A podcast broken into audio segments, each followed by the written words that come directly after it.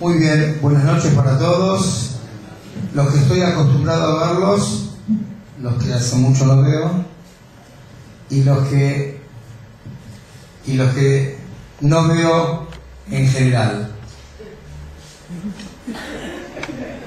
Así se empiezan a reír un poco. Siempre digo, siempre digo que es muy difícil en una charla poder implementar, poder eh, dar un concepto en su profundidad, porque para eso se necesitaría de un estudio con AMCUT, un estudio con, eh, con una intervención intelectual delicada, con tiempo, con eh, paciencia. Está el famoso dicho que siempre decimos, construir puede tardar dos, tres, cuatro, cinco años. Destruir segundos. Un edificio se construye en no menos de dos años. De una implosión, siete minutos. Esto significa que construir, si construir algo material toma, toma tiempo,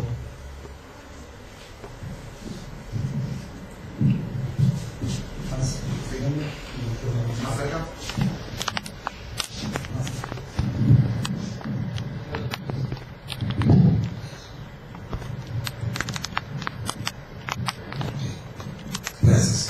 Si construir algo material toma tiempo, construir algo espiritual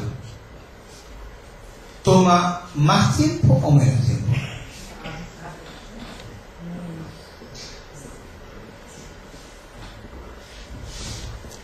No sé cuánta sinceridad hay en la respuesta de decir más. No porque uno sea mentiroso, no me malinterpreten, sino porque generalmente estamos acostumbrados a decir una cosa y vivir de otra. ¿Qué tiene más valor en la vida? ¿Algo espiritual o algo material? Cualquier persona eh, que quiere expresar su autoengaño de moralidad dice lo espiritual. Sin embargo, ¿cuánto tiempo? Adrenalina, tiempo, concentración, vitalidad y energía le dedicas a lo espiritual y cuánto a lo material. Pero ¿cómo? ¿No es que esto tenía más valor que esto? Una vez, muchas, no una, pero justo me pasó algo muy puntual que hace poco estuve ayer, no miento, el lunes, hoy es jueves, el martes, no el lunes, el martes di una conferencia en un edificio puntual para Cuja, Argentina, y justo en ese edificio, donde cada departamento tiene 500 metros, conozco a una de los dueños, me dice, Ram, ¿me podrás traer mesuzot? Porque me mudé acá y quiero colocar mesuzot. Bueno, muy bien. Voy a la casa, hago la cuenta de cuántas mesuzot necesita la casa, acorde las puertas, los marcos. ¿Qué mesuzot te compro? La más barata. Le dije, muy bien, te felicito, no te las compro. No vengo a colocarlas, pedísela a otro rabino. ¿Pero por qué? Porque no me interesa ser parte del eslabón de la mediocridad espiritual de un ser humano. Lo cual la persona me dijo, gracias por educarme. Y por supuesto le coloqué una mesuzá que corresponde acorde al lugar donde estaba. A veces pensamos y somos inconscientes. Inconscientes. ¿Por qué? ¿Por qué somos inconscientes? Si un departamento es muy grande y una araña tiene este material, si entendemos que esto es más caro y que esto es más barato. ¿Y por qué? Cuando vas a comprar una silla y una vale 10 pesos, para dar un ejemplo, y otra vale 50, no preguntas. Entendés que una es de un material y otra es de otro material. ¿Por qué la gente discute cuando va a comprar una mezuzá un tefilín? Ay, si es igual, ¿por qué voy a comprar uno más caro? ¿Qué importa qué tefilín? Es un tefilín. Eso muestra que lo que a veces decimos que algo tiene más valor, más importancia, y que esto es así, esto es así, no es tan así. La realidad es que muchas veces no somos coherentes con nuestra conciencia de lo que decimos y de cómo vivimos. Y está claro que no podemos llegar al verdadero concepto de la sinja, de la alegría, que alegría no significa estar así. Eso no es alegría. Puedes estar así estar muy triste. Y podés estar en un estado normal de vida y estar completamente pleno, lleno, con una satisfacción inmensa que te hace tener una vida plagada de sinja. En lo que es la alegría, en lo que es la felicidad, hay muchas dimensiones, hay muchos niveles, etcétera, etcétera, etcétera. Pero, ¿cómo puedo encontrar la alegría, la felicidad, la plenitud, si yo me autoengaño a mí mismo? Esto es como una persona que está enferma y no quiere reconocer que está enferma. Nunca va a ir al médico. Nunca se va a curar. Por ende tenemos que entender dónde estoy parado, quién soy, qué es lo que me pasa, cuáles son los factores que me producen estar feliz ¿Y cuáles son los factores que me producen no estar feliz? O un problema X y descargo ese problema con una actitud de infelicidad hacia un cercano. ¿Por qué? ¿Por qué cuando venís de mal humor por un problema en el día. Ni siquiera ser un problema laboral, porque no importa el factor del problema. Entras al edificio de tu departamento, está el, de seguridad, buenas tardes, buenas tardes, ¿cómo le va? ¿Qué tal? Subís al ascensor, llegaste a tu casa, tu esposa con una sonrisa, hola mi amor, ¿cómo estás? Ni te cuento. O sea, al tipo de seguridad que tenés cero compromiso con él. Hola, ¿qué tal? Y a tu marido o a tu esposa ni te cuento. Pero hay algo que no entiendo. ¿Con quién estás vinculado? ¿Con quién estás ligado? seguramente me vas a decir, con el que no estoy ligado, que es el de seguridad, fui falso. Y yo fuiste falso. Y con el que tengo un vínculo le mostré mi verdad. Por ende, no estás feliz. ¿nos conocemos? Dice el Talmud, no confíes en vos hasta el día de la muerte. Es más, quiere decir algo más todavía. La Torah dice que una persona no puede ser el testigo etaxmo por sí mismo. ¿Qué significa? Yo no puedo atestiguar que yo hice algo. Vamos a dar un ejemplo. Un individuo atropelló a una persona. Pero para dar un modo de ejemplo, ¿sí? Y va ese individuo y dice, sí, reconozco, yo lo atropellé. Bajo la ley civil se toma su testimonio. Bajo la Torah no. ¿Por qué?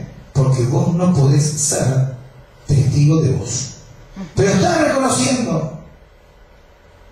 No, que venga un tercero y me lo diga. ¿Por qué?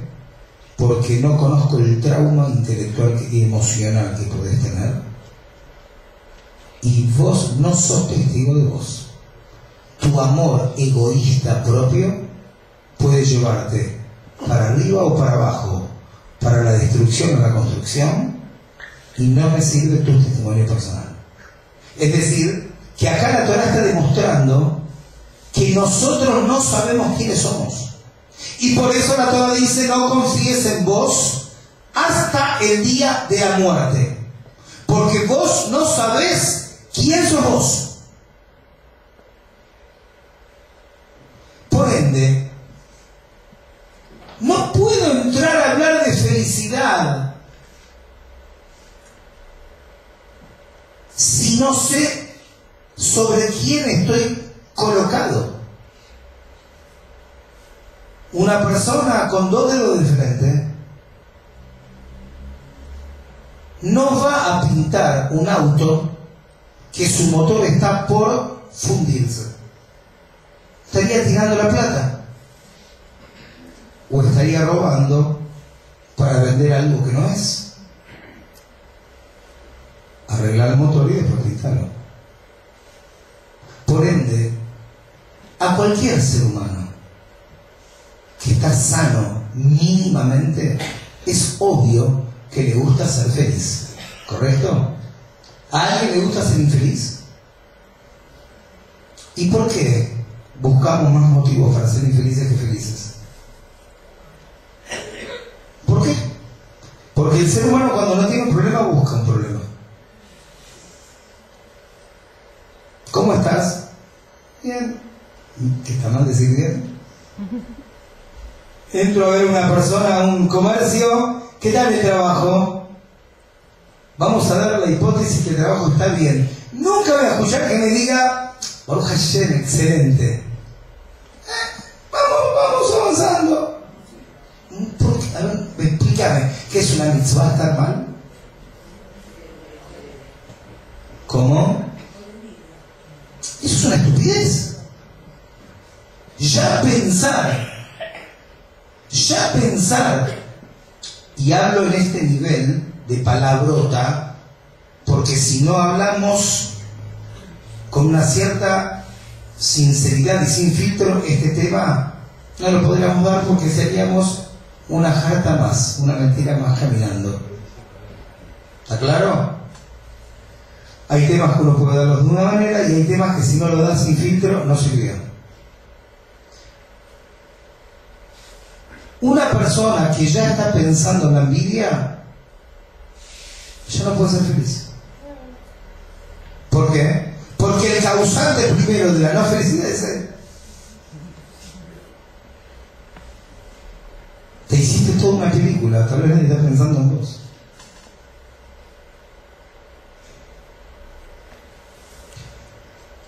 Por ende, como dice el Talmud, Eisau Jajam, quien es un sabio, Arroe y el que ve el nacimiento de las cosas. Tenemos que ver, tenemos que entender dónde estamos parados y quiénes somos. Y sobre eso poder montar la felicidad. Pero no puedo adquirir, descubrir, desarrollar, revelar esa cualidad innata que tenemos en la Neyamá, en el alma de cada uno de nosotros, si yo primero no entiendo en mi conciencia qué es la felicidad. Porque la felicidad no es darte el gusto en algo. Me gustó un chupetín y lo voy y lo compro. Los primeras tres eh, chupadas del chupetín le sentiste gusto. A la quinta, a la sexta ya no. Te compraste una camisa que te gustó. La primera y la segunda vez te encantó. La tercera está colgada en el placar. Porque no pasa por ahí el ser feliz. ¿Te puede hacer sentir de mejor manera? Sí. ¿Te puede levantar una autoestima? Sí. ¿Querés ser una persona prolija? De jabón. ¿No querés ser un stinker y un schlepper? De jabón. Pero no por ahí pasa la felicidad.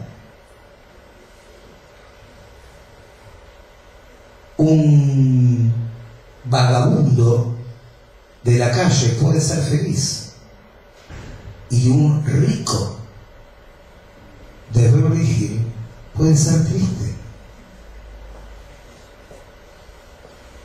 Porque el punto que hace la felicidad no es qué tenemos, sino qué somos. Lamentablemente vivimos en un mundo donde nos catalogan y nos auto catalogamos lamentablemente porque estamos imbuidos y, nos escupe la cultura goishkeit que nos rodea por lo que tenemos. Entonces, si llegas a tener esto, esto, esto, esto y esto, soy feliz. Y si no lo tengo, no soy feliz. O sea que tu felicidad no pasa por quién sos, sino por lo que tenés. ¿Qué diferencia hay entre un micrófono y vos? Ninguna. Entre una madera y vos, ninguna. Sos un inerte. Porque al inerte lo valoro por lo que vale. A vos también. Tampoco nos queremos. Si lo analizamos fríamente, lo más probable es que me digas, obvio, no, raro, está mal, no es correcto. Pero si yo te pongo una película de tu última semana, de tu último mes, de tu último año, de tus últimos 10 años, quiero ver cuáles son los causantes de adrenalina que te inyectaron para estar más contento o menos contento. Y te vas a dar cuenta que lo que pensás fríamente es completamente antagónico a lo que realmente es en tu realidad. ¿Por qué? Porque hay un concepto muy fuerte que se llama verdad y un concepto muy fuerte que se llama mentira. En hebreo, mentira, ¿cómo se dice? Sheker. La palabra sheker, mentira, son las mismas letras de la palabra kesher. Kesher es. O te vinculas con tu verdadero ser, que es tu Neshama y que es Hashem, o sos un sheker. O sos un kesher, o sos un sheker.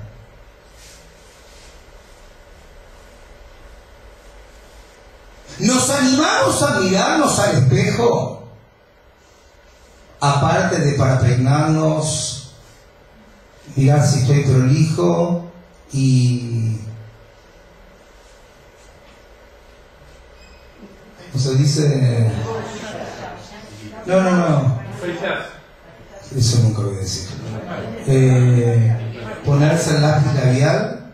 Nos animamos, aparte de eso, a mirarnos al espejo y decir, ¿soy una mentira o estoy vinculado a mi verdad? ¿O no queremos verla? En hebreo, la palabra emet, como lo dije ayer en una clase, verdad, ¿qué significa? Tiene tres letras, Aleph, Mem, Taf. Aleph es la primera letra del abecedario. Taf.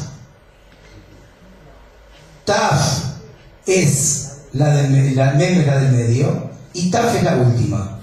¿Por qué? Porque la verdad está siempre. Así que si no la encontrás, en que no estás sos vos. La verdad está siempre. No la encuentro, no te encontrás. Está. Y cuando la palabra emet, verdad, le sacas la alef, que representa a Dios, queda met. Y met es muerte. O sea, el famoso dicho vulgar, goy, copiado de la Torah, la mentira tiene patas cortas. Es porque la mentira es muerte. La mentira es la muerte de la verdad. Y la verdad está siempre. Si la verdad está siempre y la mentira es la muerte de la verdad, pero la verdad está siempre, la mentira no existe. ¿Lo repito? La verdad está siempre. Y si la mentira es la muerte de la verdad, pero la verdad está siempre, la mentira no existe. O sea, no existís.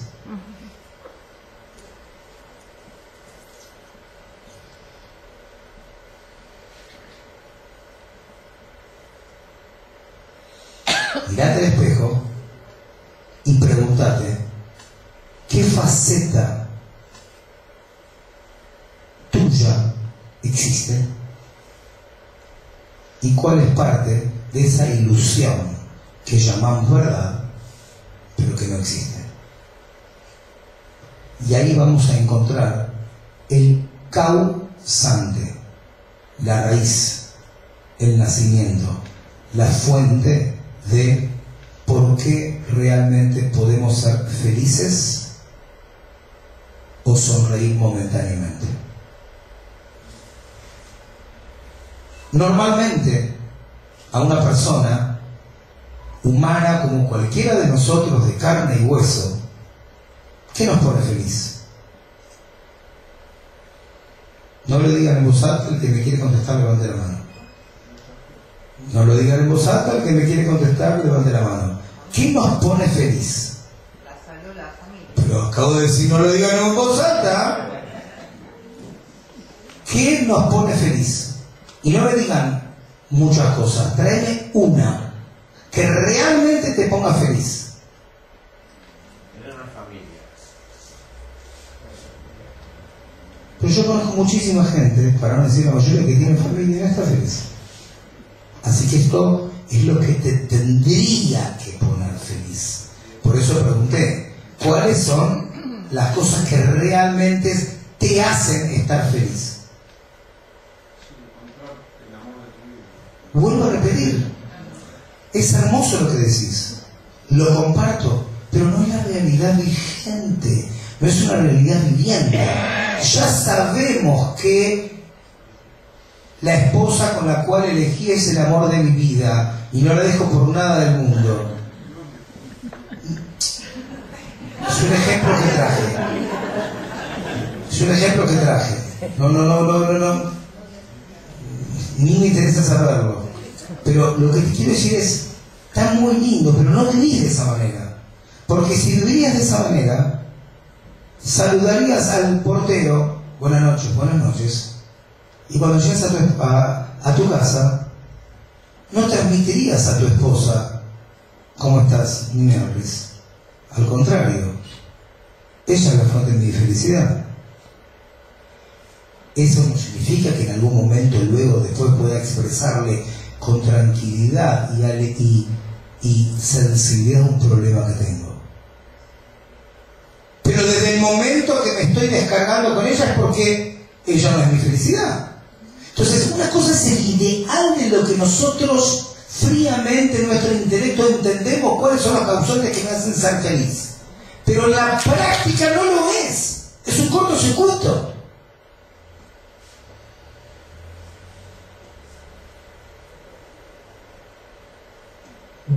A repetir. y levanten la mano y piensen antes de contestar. ¿Cuáles son los causantes que provocan en la realidad, no en el ideal? Porque en el ideal somos todos filósofos. Qué bien que habló. No me sirve.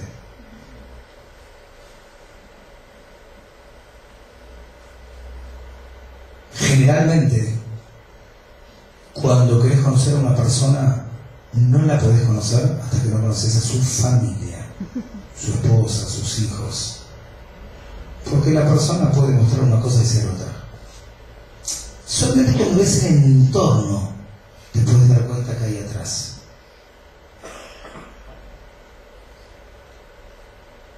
¿Cuáles son los factores? Uno quiero, que provocan que una persona esté feliz. Pero vuelvo a repetir, pero Olga, no, no, no, no, un segundo. Usted tiene satisfacción de sus hijos. quisiese, quisiese tener más. Pero usted no vive consciente con eso. Sabe que eso es así, mantiene una cierta tranquilidad por eso, pero los estados de felicidad y que caminas por la calle y estás, que alguien se acerca a vos y te diga, ¿qué te pasa que estás contento? ¿Te ganaste la lotería? Y nadie contesta, no, porque estoy contento por los hijos que tengo. Ojalá sería así. Pero yo no, vuelvo a repetir, no quiero que me cuenten una teoría.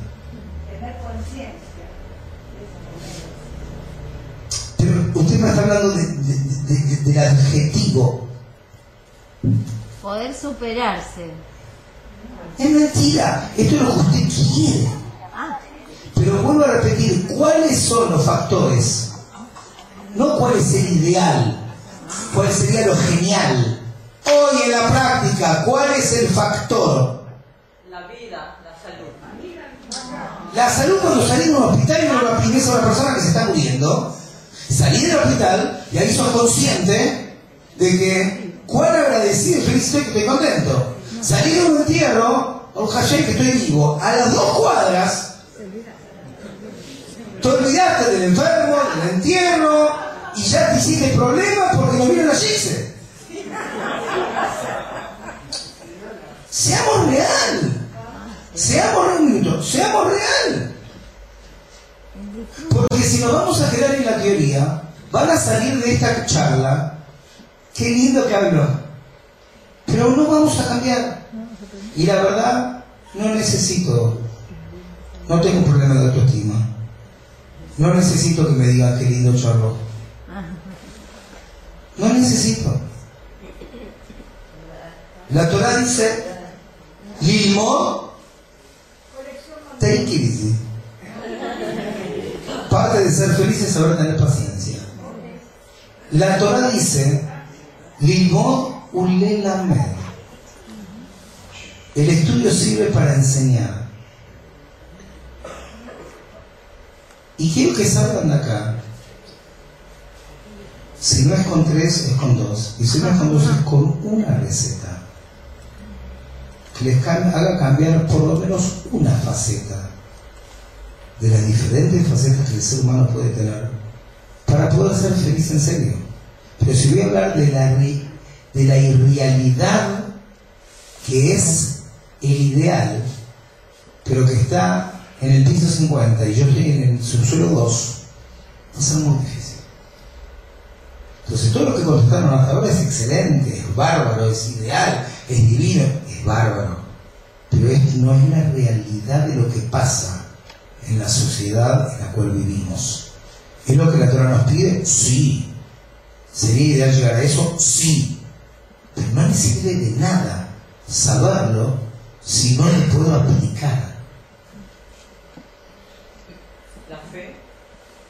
volvemos a lo mismo. No, no, no, no, yo no estoy preguntando lo que otro plantea. Yo no, no. Vuelvo, son, vuelvo, tres, es una palabra. Podemos estar felices sin música hoy también. Una, una palabra. ¿Cuáles son los factores que producen felicidad a la persona en la práctica? Pero puede ser para cada uno. Ah, perdón. Cuando uno hace realmente lo que le gusta a uno, pero no hace afuera lo que no quiere hacer por dentro. Cuando uno se expresa realmente, hace lo que es uno por dentro. Me estás diciendo lo que lo que- me estás diciendo lo que sería el ideal. Ah, otra cosa. ¿A nadie se anima? Disfrutar A la ver. felicidad. Por lo menos aquí, cuando uno está agradecido, es feliz. Ah. Entonces, ¿Saben lo que veo? ¿Me permiten decir algo? ¿Me permiten decir algo? ¿Tantos miedos nos tenemos? No uno al otro, uno a sí mismo. ¿Tanto miedo nos tenemos que no podemos vernos la realidad del causante de tu felicidad falsa? ¿Tanto miedo nos tenemos ver dónde estamos parados?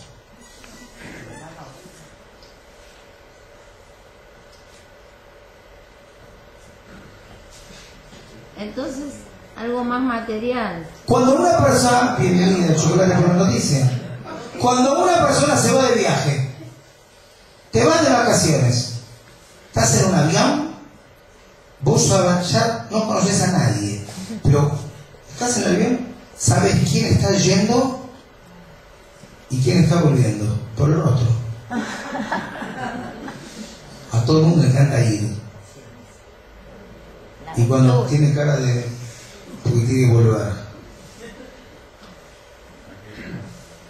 ¿Cuáles son los causantes hoy de la alegría de una persona? Sus necesidades y deleites egoístas. Nadie se anima a decirlo. Decilo. Decilo. Decilo, ahora voy a ser más grotesco. Decilo. Si me compré un vestido que no necesitaba, soy una I di- A por gastar semejante plata en un vestido, porque me encantó, y eso me dio la adrenalina de estar contenta. Y esa noche estás feliz tu esposa. Tiene buena cara, no te hizo problema. Y un ejemplo, puedo traer otros que van a reflejar en otro otro.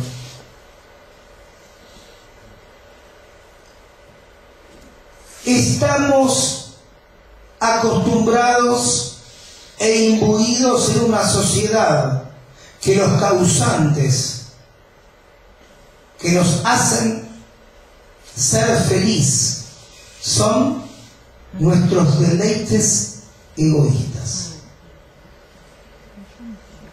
Y es ahí donde confundimos factores de autoestima con deleite egoísta. Factores de autoestima con felicidad. ¿Alguna vez vieron a una persona salir de una agencia de autos sacando un cero kilómetro triste? ¿Alguna vez vieron a una persona salir de un negocio fino o de una joyería comprando algo lindo que le queda hermoso saliendo neutro? No. Y ahí, vamos. Ahí vamos. Los factores que hoy colocamos como causante de la felicidad, ¿es realmente la felicidad que tenemos? Lamentablemente, sí. Y eso demuestra nuestra mentira. ¿No la queremos ver? No hay drama. puedo cambiar el chip de la clase, hablar hermoso y seguimos viviendo la mentira.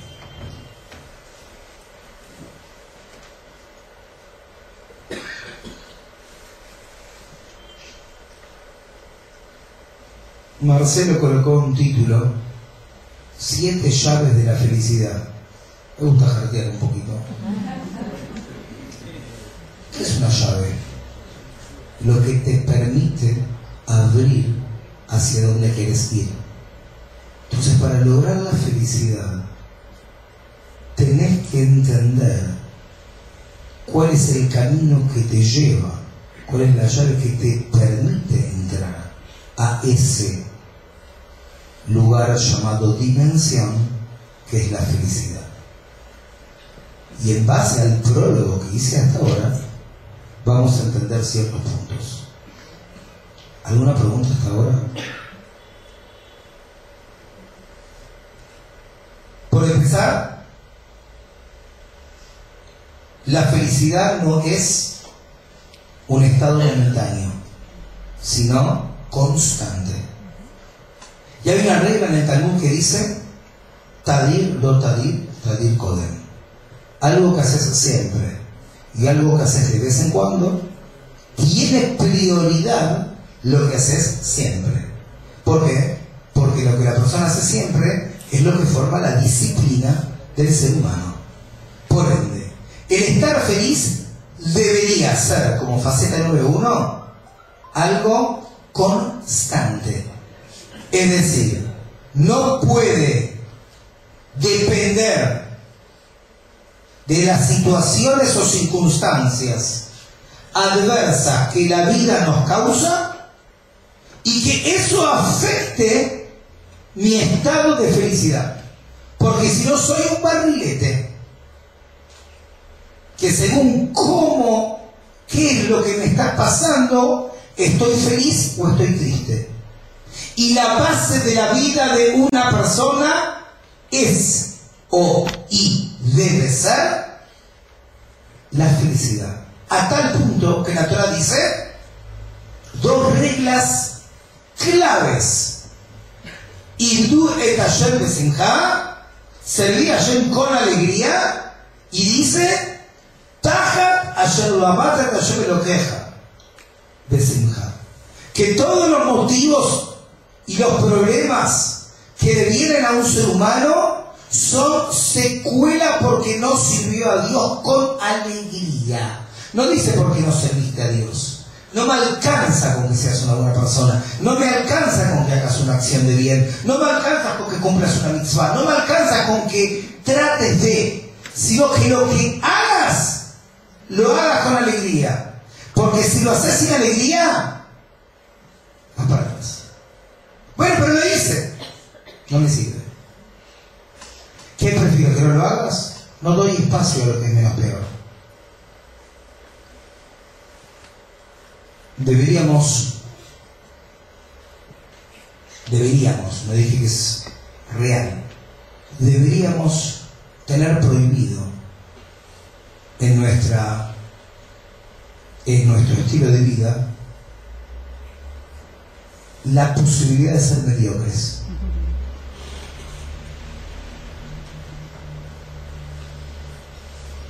Cuando el Rebe tenía seis años,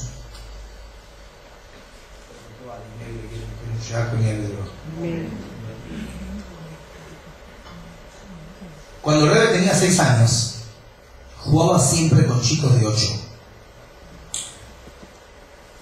Y jugaba subir una pared, pero no una pared así, una pared así. Y siempre llegaba el primero. Una vez la mamá, la Hannah, le preguntó, decime, jugás con chicos que son más grandes que vos, que tienen más fuerza que vos. ¿Cómo haces para llegar más alto que ellos? Y el rebe a los seis años contestó así, porque papá me enseñó que cuando estoy subiendo, no mire cuánto subí, mire cuánto me falta subir.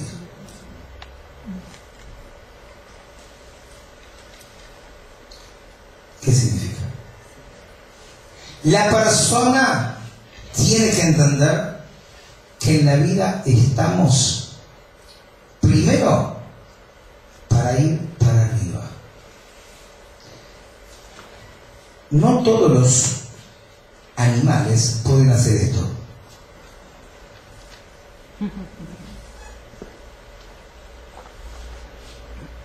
¿Por qué? Porque la característica del animal, del cuadrúpedo, es mirar para abajo. Como dice la Torah, "Ruach y le mata. El espíritu del animal desciende hacia abajo.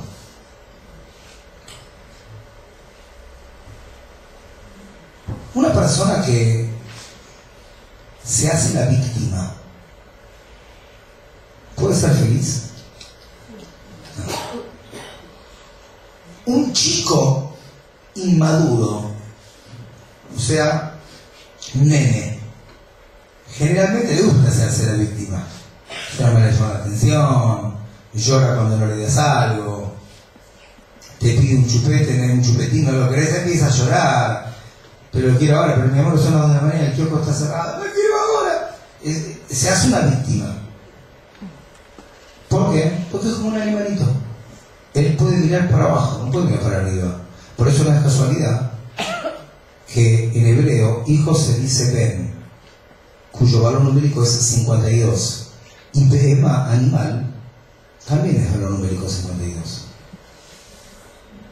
Porque la inmadurez de querer ya lo que quiero ahora es mirar para abajo.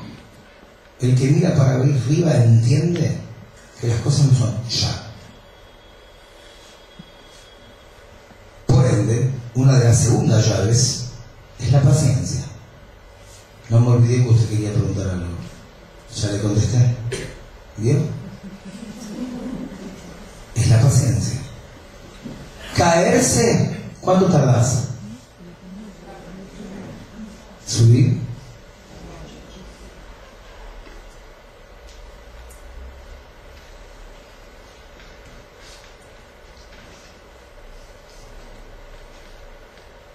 El ser humano está hecho biológicamente con la característica de mirar para arriba. Si nosotros hacemos esto, nos va a doler el cuello. Pero si hacemos esto, no nos duele. ¿Por qué? A menos que estés demasiado contracturado, pero es una persona normal. ¿Por qué? Porque la naturaleza, Dios nos hizo a imagen y semejanza de Él.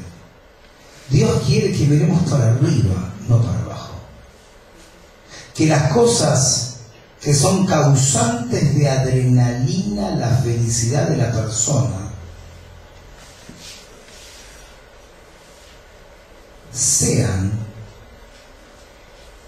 las cosas que están por arriba tuyo y no las cosas que están por abajo.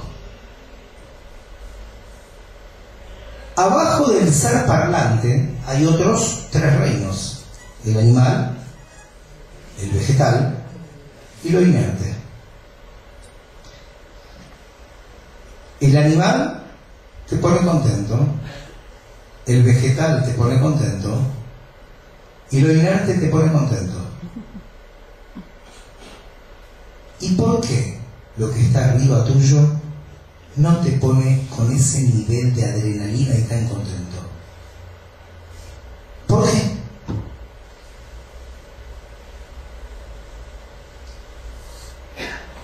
Cuando Dios entregó la Torah, pidió garantes.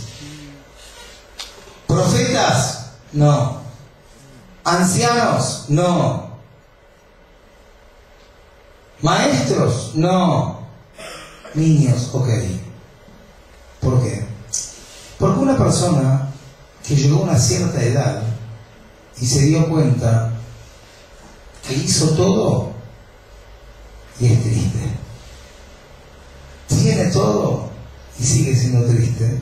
Entonces no es ninguna novedad que en algún momento de su vida, cuando le agarra el cuicui de la muerte, haga clic a ciertos valores que lo vinculen con Dios.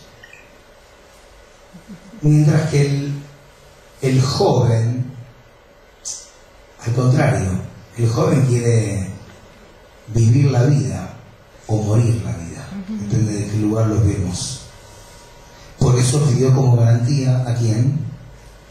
Al niño. Por ende, la felicidad. ¿Está puesto el aire acondicionado, Marcelo? ¿Eh? Yo no pregunté si hace frío calor. ¿Tú sí está puesto el aire? Porque veo que la señora tiene frío. Si no, habría que prender un poco la calefacción. Por ende,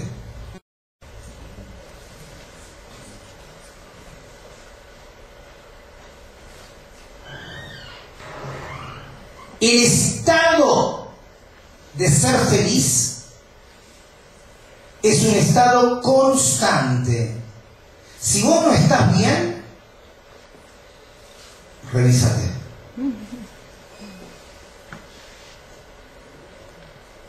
Si llegas a tu casa y decís, hoy tuve un buen día, facturé. No entendiste qué felicidad. Porque no podés depender de los factores externos para lograr la felicidad. Y acá hay algo muy claro que tenemos que tener conciencia, que son pautas y metas que me hacen llegar a lo que es la felicidad. Hay muchos factores en la vida que permiten al ser humano no estar feliz. La no paz moral,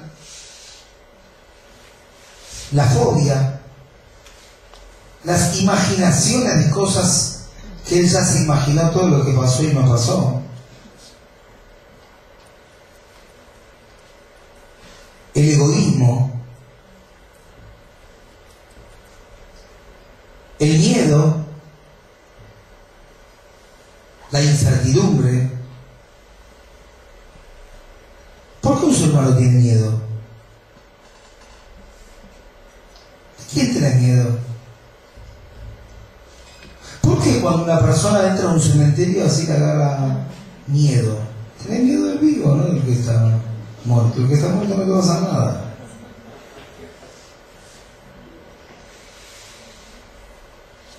Un nene, cuando está todo oscuro, le dice a la mamá, dejame una luz prendida, porque tiene miedo. Es que tiene miedo.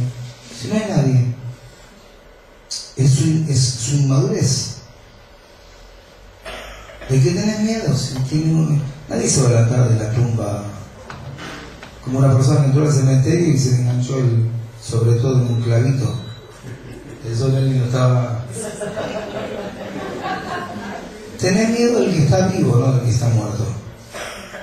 ¿Por qué? Porque es parte de ese sheker, parte de esa mentira en la cual nosotros vivimos. La pregunta es, generalmente cuando una persona tiene miedo, es porque ¿qué es lo que no tiene? Confianza. ¿Y por qué no tenés confianza? Porque no tenés fe. Vos podés decirme, yo sí tengo fe. Tengo fe, pero no tengo confianza. A lo cual te voy a responder la famosa historia del ladrón que va a robar y cuando está en medio del robo y tiene miedo que lo atrapen, dice, Dios, Dios, por favor, ayúdame que todo salga bien. O sea, él tiene fe, pero su ser está en cortocircuito con su fe, por ende no es fe. En hebreo fe se dice emuná, viene de la palabra humán. Humán es trabajador. ¿Qué tiene que ver la palabra fe con trabajador? Porque fe es un trabajador, pero no un trabajador de que va a trabajar. lo que sos vos en tu vida. Como un artista que trabaja, vos moldeas tu vida, tu forma de ser, tu forma de hablar, tu forma de existir, esa es tu fe. Y ahí mostrás si tenés fe o no tenés fe. Ni mail, ¿eh? Esto va a ser si tienes confianza. Y si tienes confianza no vas a tener miedo.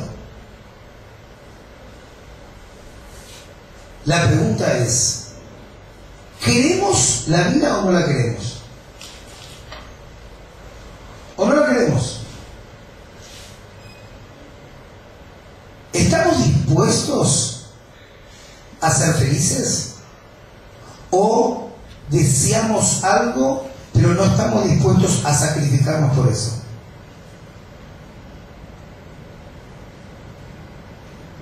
Trabajás un año entero para irte de vacaciones. No veo la hora de estar tirado en la arena. Y, y- y- y todo estás, cuando estás tirado, cuando estás trabajando, estás con la problemática del trabajo que te- no te permite estar feliz. Y cuando llegaste a la arena estás contento. ¿Cuánto tiempo?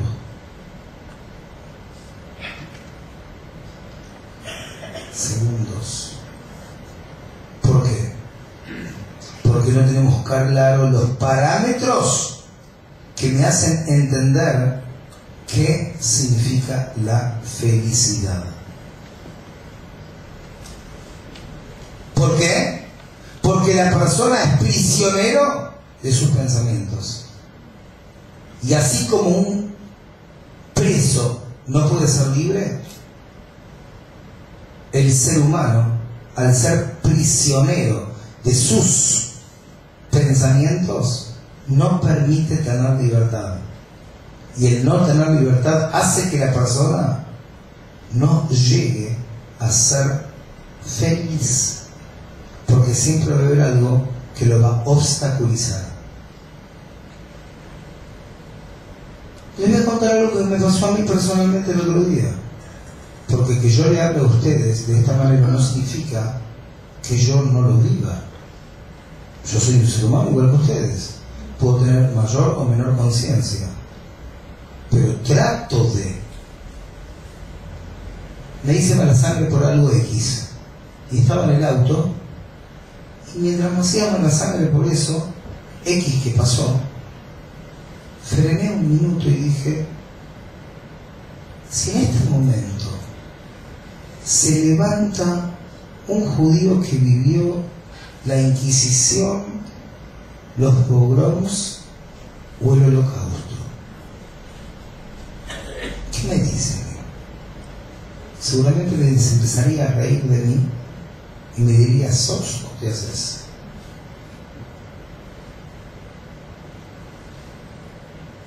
¿Solucioné el problema? No. Pero no permití que el problema cambie mi estado. Eso es ser feliz. Y no nos confundamos. Porque puede venir una persona y decir, bueno, sos un conformista. Yo dije que no me voy a preocupar para solucionar el problema. Pero mientras me preocupo para solucionarlo, o mientras me ocupo para solucionarlo, debo colocar una pared para que la situación no me cause una infelicidad. ¿Por qué? No porque el mal del otro es consuelo de tonto, entonces no me sirve, sino porque tenemos cambiado los valores de lo que es lo que hacen al hecho de que una persona sea realmente feliz y hacia dónde quiere ir.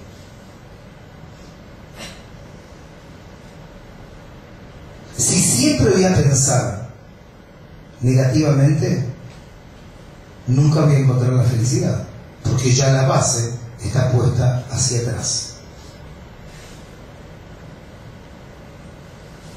Generalmente no podemos saber las cosas hasta que las vivenciamos.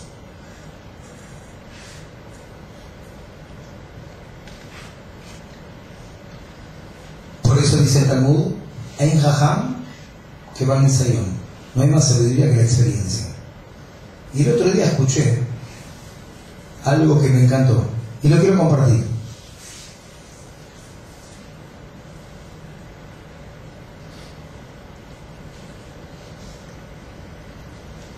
Cierren los ojos dos minutos. Cierren los ojos. No le voy a hacer nada, eh, tranquilo. Cierren los ojos dos minutos.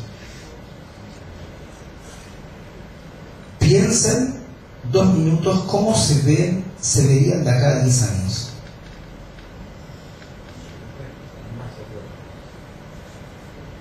Abran los ojos. Mirate ahora.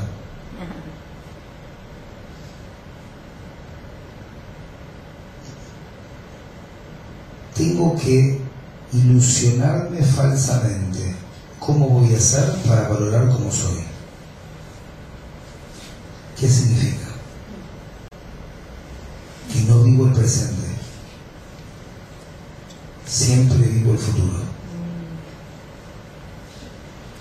Esta es otra de las llaves que no me permiten llegar a la felicidad. Siempre está en lo que. Pero mira ahora, sé un presente viviente. No seas un presente ausien- ausente pensando siempre en lo que. Mirar ahora, no mirar en lo que. Cuando tenés una preocupación, mirala como un desafío. Mirá la parte positiva. No permitas que los causantes externos vacíen el potencial de felicidad que vos tenés como ser humano. Eso es clave. Eso es clave.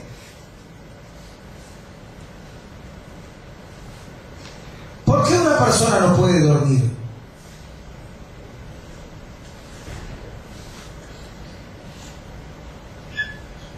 No nos damos cuenta que el no ser feliz es el 50% de los problemas que se autocausa el ser humano.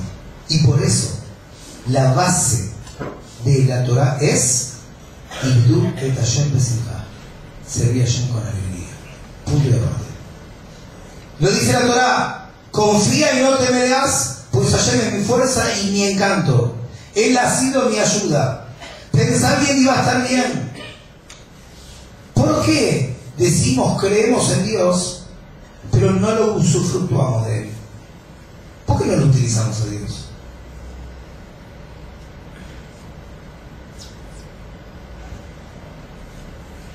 ¿Te defendió? Sí. Y entonces, como el famoso dicho que dice, no le digas a Dios cuán grandes son tus problemas. Decides a tus pequeños problemas cuán grande es Dios. La dejas por eso. Pero cuando llega el momento del juicio y piden vista, no te acompañé. Tu mejor amigo. ¿Cuántas, cuántas fueron las horas que gastaste en tu trabajo?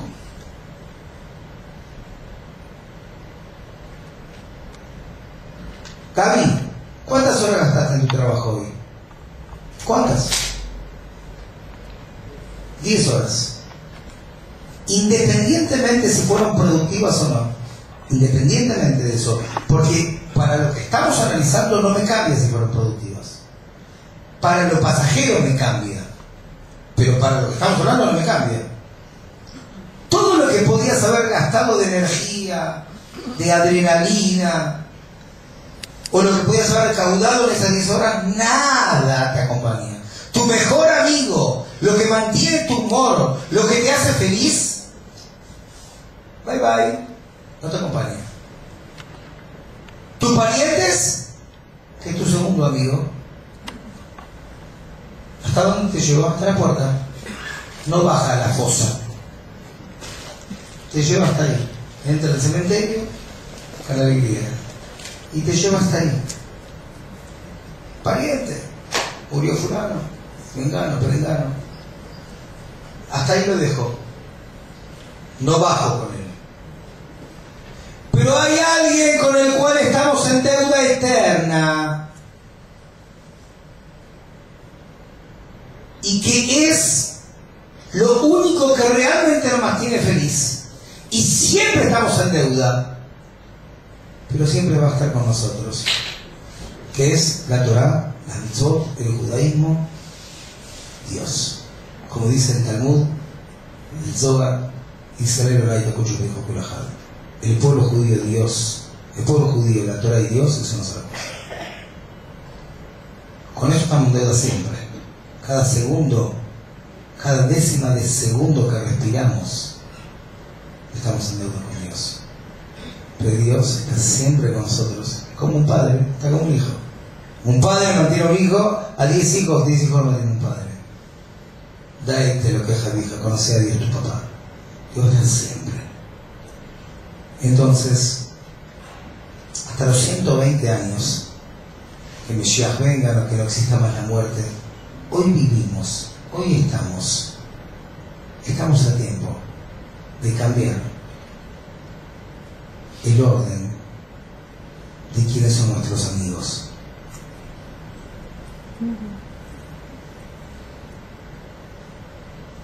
Vos elegís con quién estar.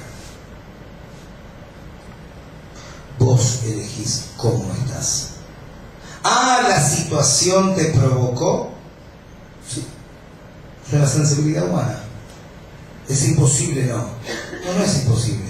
Requiere un esfuerzo. Y ese esfuerzo es tener fe en. Y váyanse con un solo lema. Y eso les va a permitir, nos va a permitir, respirar con profundidad. ¿Vieron cuando a una persona le tiene que hacer una, ¿cómo se dice? Siempre me olvido el nombre, cuando le tienen que hacer un análisis y le meten un tubo por la garganta. ¿Endoscopía se dice? A mí me lo hicieron dos veces por un problema estomacal. Y es terrible porque cuando va entrando la goma, me lo hicieron cuando era chico, que la goma era mucho más grande de la que, de la que hoy tal vez se puede decir como. Pues, hoy te duermen totalmente. No, no, no. En la época que me hicieron a mí, no solamente no me durmieron, sino que yo lo veía por la pantalla, todo lo que pasaba, todo lo que había dentro de mi estómago. Te ponían, te ponían solamente un poco de gelatina en la, en la soga, en la goma, pero la naturaleza humana es que cuando, cuando entra una, algo para adentro, vos querés expulsarlo. Y entonces el doctor me decía, y me fue tanto el trauma que me quedó grabado acá, porque era chico, decía vos, respirá con tranquilidad. Y cada vez que inhalaba, la soga entraba más. Cada vez que inhalaba, entraba más. Es lo contrario a la naturaleza.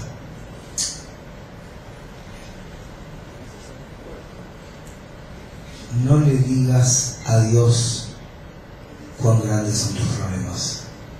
Deciles a tus pequeños problemas cuán grande es Dios. Respira con más tranquilidad. No te hagas más problema de lo que nos debemos hacer.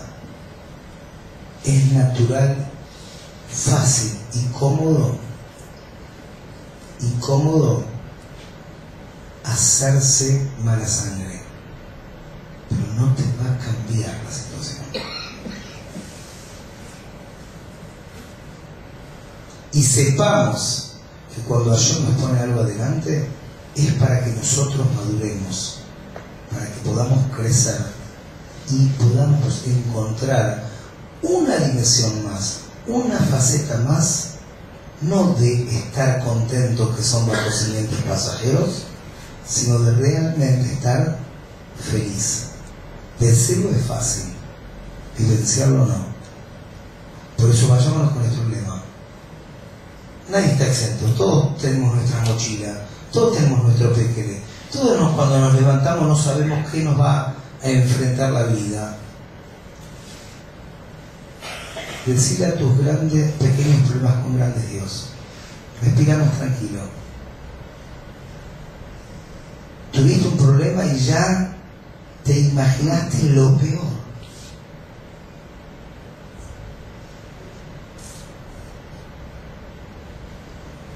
pasó? Vivamos con fe. No digamos tengo fe, vivamos con fe. Muy buenas noches para todos.